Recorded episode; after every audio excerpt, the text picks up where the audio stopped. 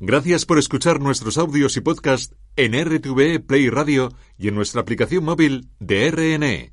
Sostenible y renovable con Juan San Ildefonso en Radio 5 Todo Noticias.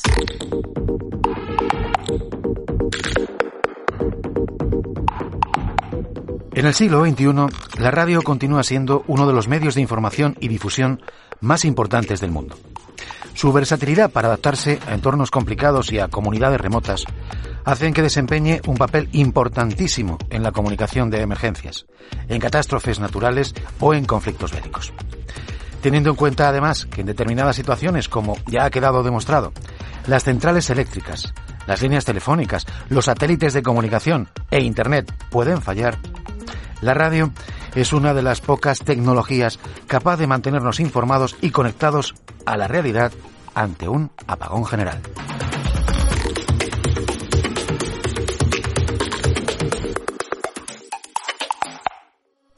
Hoy en Sostenible y Renovable hablamos con Gorka Zumeta, periodista y experto en formación. Hola Gorka, ¿qué tal? ¿Cómo estás? Muy buenas, ¿qué tal Juan? Encantado de saludarte como siempre. Un lujo tenerte aquí esta tarde con nosotros. Ah, el lujo es hablar de radio en la radio, que es algo que se prodiga muy poquito, por cierto. Gorka, em, en el día a día la radio se mantiene como un medio de comunicación muy vivo, atrayendo actualmente a, millones de oyentes. Pero cuando la cosa se complica, encima la radio cumple un papel protagonista, lo estamos viendo. Sin duda, sin duda. lo que ocurre es que, claro, el, motivo por el que de nuevo se ha vuelto a poner otra vez de actualidad esa radio internacional, esa radio a través de onda corta, a través de aire, a grandes eh, distancias, es la guerra de Ucrania. Entonces, desgraciadamente, se ha puesto, como digo, de actualidad por eso, ¿no? Ese hecho tan execrable, ¿no? Me parece que ojalá hubiéramos podido prescindir de él, ¿no? Y reivindicar la radio de otro modo, ¿no? Pero en cualquier caso, los hechos son los que son y la actualidad es la que es. Eh, por eso la radio ha vuelto a demostrar que está muy por encima justamente del control de los gobiernos, que en este caso aplican la censura como una estrategia más, lógicamente, en su eh, violenta campaña ¿no? de derribo, en este caso de Ucrania.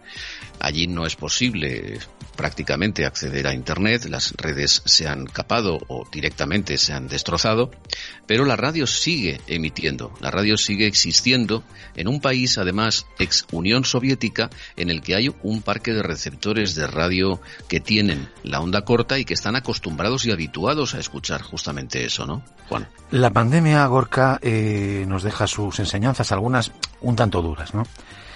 Pero en esta tragedia, eh, la radio se consolida como, se ha consolidado como el medio que más confianza genera a sus usuarios. Dentro de la Unión Europea, por ejemplo, el 58% de los oyentes asegura tener plena confianza en la información que se emite a través de la radio y esto es un dato importantísimo.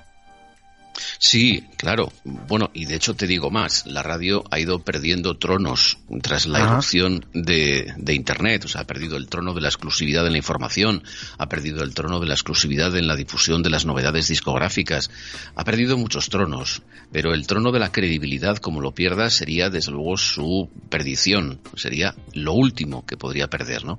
La radio efectivamente está en lo mejor, eh, yo creo que tú lo mismo lo, lo acabas de aportar con, con confirmar con, con datos, pero sí que es cierto que también hay un hecho que no deja de ser preocupante y es que la radio ha perdido 10 puntos de confianza entre los españoles. Es decir, sigue siendo el medio más creíble, pero va a la baja. Es decir, el eurobarómetro perdón, eh, arroja esta diferencia de 10 puntos hacia abajo y ahora mismo pues los ciudadanos europeos tienen una credibilidad en torno a la radio del 58%. Es decir, es muy alto y está por encima de otros medios, muy por encima de Internet, que es lo que nos debe importar, ¿no? Porque Internet ahora mismo también es mucha fake news, mucho desconcierto, mucho caos y al final hay que acercarse a los medios que sí que nos merecen más confianza, ¿no? Y la radio está situado en primer lugar. Con lo cual creo que nos debemos de alegrar todos, ¿no? Y debemos de alimentar y realimentar constantemente eso. Además estamos viendo en, en la guerra de Ucrania cómo la radio se escabulle del control eh, Eso te decía antes, claro, es que me parece fundamental. Ten en cuenta además que, claro, países como Ucrania o como Rusia, que son países que en su momento participaron de la Unión Soviética, eh, son países que no han disfrutado de la libertad de información y por tanto son países que están habituados a escuchar emisiones internacionales. Claro, ahora lo hacían a través de Internet, como no, también, ¿no? Pero mm, la radio, a través de onda corta, y desde las emisiones de Radio Exterior de España, que no podemos olvidar que siguen funcionando desde finales de la Segunda Guerra Mundial, y me parece una labor excelente, Tú sabes, Gorka, que, como desconocida, por cierto. ¿Tú, sabes, Gorka, perdóname un inciso, ¿tú sabes, Gorka, que aquí estuvieron a punto de cerrar la onda media? Sí, sí, sí, sí. La onda media no, la onda corta. La onda corta, perdón, es verdad, la onda corta. La onda corta, la onda corta. Sí, bueno, es lo mismo que ha ocurrido en Gran Bretaña con la BBC. De hecho, la BBC se, cortó, las emisiones de onda corta se cortaron, pero tal vez pues no fueron tan sensibles los británicos a, su, a sus pescadores como lo fuimos en España, ¿no? Me parece que los marineros y los pescadores son una parte de la población española que se sintió de repente huérfana, sin ningún asidero, eh, cuando la radio de onda corta, la radio exterior de España, se cortó a través de esas emisiones. Es cierto que son costosas, pero si alguien debe hacer esa labor es la radio pública. Estamos, bueno, hablamos de, onda corta, de, de, onda media, que parece ser una tecnología muy, muy antigua. Eh, ojo porque cuando casi toda, eh, digamos, la, todo el aparataje, todo, todo, todo lo que nos rodea, eh, toda esa tecnología que tenemos así al alcance de la mano se cae, la radio se, se, muestra mucho más robusta. Solo hay que pensar que con un generador de electricidad independiente ya se puede mantener en el aire la, emisión de una estación de radio y esto es algo fantástico. Fantástico y que hay que cuidar, Juan. Me parece que es algo que en algunos gobiernos, algunos gobiernos más valientes, han incluso legislado para que los smartphones, que cada vez vienen con menor accesibilidad al, a, la, radio, a la radio por aire, sino que, claro, las, las multinacionales que ponen en marcha o ponen en circulación los smartphones, su único interés es que consumamos datos y por tanto gastemos, pues eh, lo que hacen es capar, ¿no? Los, eh, justamente la FM que traen los smartphones. Fíjate, el 99, pues, el 99% de los teléfonos, eh, de los smartphones, teléfonos inteligentes que se fabrican en el mundo tienen el chip de FM listo. Sí, sí, por eso te digo que, ¿Eh? gobiernos como México, gobiernos como México, como Chile, han legislado de forma que obligan a los fabricantes que quieren comercializar, efectivamente, comercializar en sus países, que lo activen y lo tengan activo. ¿Por qué? Porque son países que han sufrido grandes catástrofes naturales y son los que se han dado cuenta de que eh, la radio a través de Internet no sirve para nada, porque mm. ante una catástrofe de este estilo, lo primero que se cae, lógicamente, es la instalación eh, de Internet, del cable. O sea, entonces, entonces, a partir de ahí se dan cuenta de que la radio por aire, o sea, la radio de toda la vida, pues es la que consigue conectar con los ciudadanos, ¿no? No vamos a ser mal pensados, Gorka, pero vamos, si no se activa ese chip, claro, hay que descargarse una aplicación para escuchar la radio y consumir datos. No, por eso es lo que te decía antes, que hay que, hay que ser mal pensado, hay que ser mal pensado. Claro, sí, sí, sin duda. Y, y es más, y te, y te traslado otra reflexión que me parece también muy importante. La radio tiene que pensarse muy claramente qué es lo que quiere ser de mayor. Está a punto de cumplir 100 años y hay algunas voces, yo creo que muy ignorantes, que hablan de que la radio va a pasar de la FM a difundirse por Internet. Me parece que es una soberana eh, tontería por lo que estamos comentando. Es decir, si la radio se soporta a través de plataformas ajenas, esas plataformas y quienes las gestionan van a ser dueños y señores de las emisiones y los contenidos de la radio. De hecho, en esa casa, eh, justamente en el acuerdo que firmó con Spotify, sufrió también en sus carnes los efectos del algoritmo de Spotify, que comenzó a suprimir un montón de programas de Radio 3 porque justamente habían detectado la presencia de música que creían que no tenían satisfechos los derechos de autor y que estaban perfectamente ya satisfechos por la propia emisión. Gorka, en circunstancias normales, eh, bueno, encontramos al, oyente empedernido, ¿eh? esto te sonará de algo, que se escucha todo lo que puede, ¿no? Eh, también encontramos oyentes fieles que prácticamente no tocan el dial, ¿no? Tienen ahí su emisora favorita y, bueno, es lo que escuchan habitualmente. También oyentes esporádicos. Pero todos, o casi todos, saben que detrás de su emisora favorita hay un grupo de profesionales que les informan, les entretienen, les cuidan. En el caso de Internet la cosa cambia. Decir, cada vez es más preocupante el aumento de las fake news, de las noticias falsas, cuyo origen la mayoría de las veces pues es alguien que se esconde, bueno, detrás de un perfil ficticio y bueno, ahí manipulando, pues eh, vierte los contenidos que quiere a la red. Sí, y contribuir a que la radio tenga más credibilidad. O sea, está clarísimo que las encuestas que se van publicando, una de las últimas ha sido la de navegantes en la red de la IMC, la misma asociación que hace el EGM, que decía que la radio está ganando justamente más credibilidad porque no solamente por méritos propios, sino también por deméritos ajenos. Es decir, la red, las redes sociales, Twitter, Facebook, eh, Instagram, están perdiendo credibilidad. Están perdiendo credibilidad justamente por la actuación de esos anónimos a los que tú antes te referías. ¿no? Y eso está haciendo que al final la gente, el público en general, cuando quiera verificar la credibilidad de una noticia, no tenga más que recurrir justamente a la radio.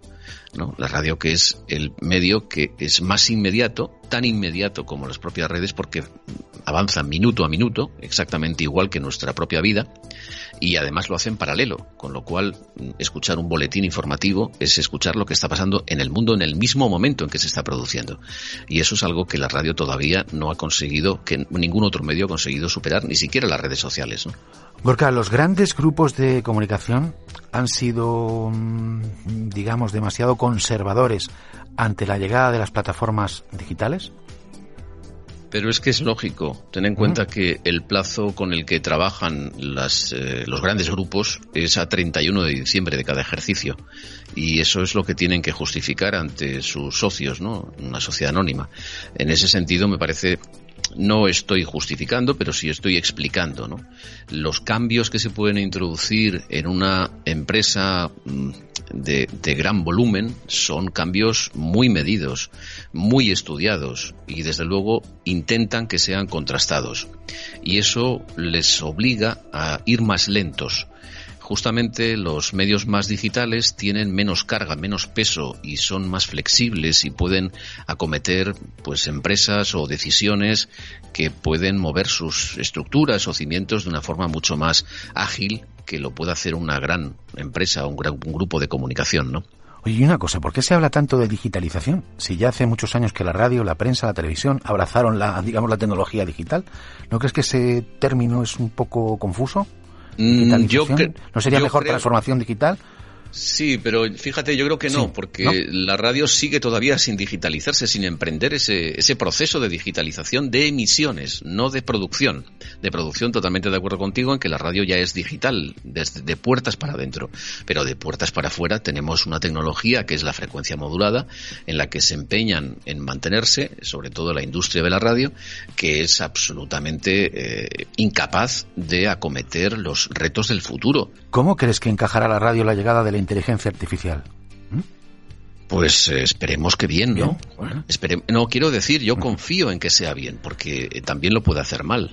Eh, la inteligencia artificial ya se está utilizando en algunas empresas, como por ejemplo eh, empresas de comunicación, agencias de grandes agencias de comunicación como Bloomberg en Estados Unidos, que eh, justamente softwares que trabajan a modo de robots o de bots están redactando ya la información de algunas de las secciones del, del, de la agencia, ¿no? Como por ejemplo puede ser la cotización de bolsa.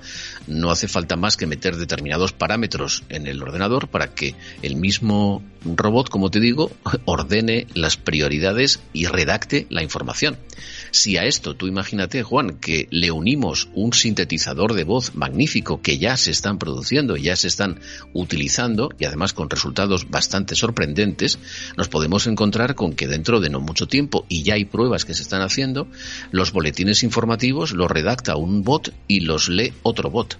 Entonces, bueno, mmm, me dirás, ¿y dónde queda ahí el espacio de la persona, del, del, del profesional? Eh, esa es mi duda. Por eso te digo que yo espero y confío que sea buena la adaptación y esté bien hecha y bien pensada, porque también podría estar mal hecha. En cualquier caso, eh, bueno, la tecnología desarrollada en el mundo de las comunicaciones, bueno, pues ya es imprescindible en nuestro día a día. Ya no podríamos vivir sin ella. Pero ojo, porque puede fallar. Y si eso sucede, siempre, siempre, siempre, Gorka, nos quedará la radio. Hombre, Y que no falte, Juan, que no falte. Vamos, por supuesto que sí. Gorka Zumeta, periodista y experto en formación, muchísimas gracias por participar en este programa. Ha sido un placer escucharte. El placer ha sido mío, Juan. Como te dije, hablar de radio es algo que no, creo que no, ponemos fin nunca. O sea que eh, un placer y acompañar también a los oyentes de Radio Nacional. 7.000 millones de sueños. Un solo planeta. Sostenible y renovable. Radio 5, todo noticias.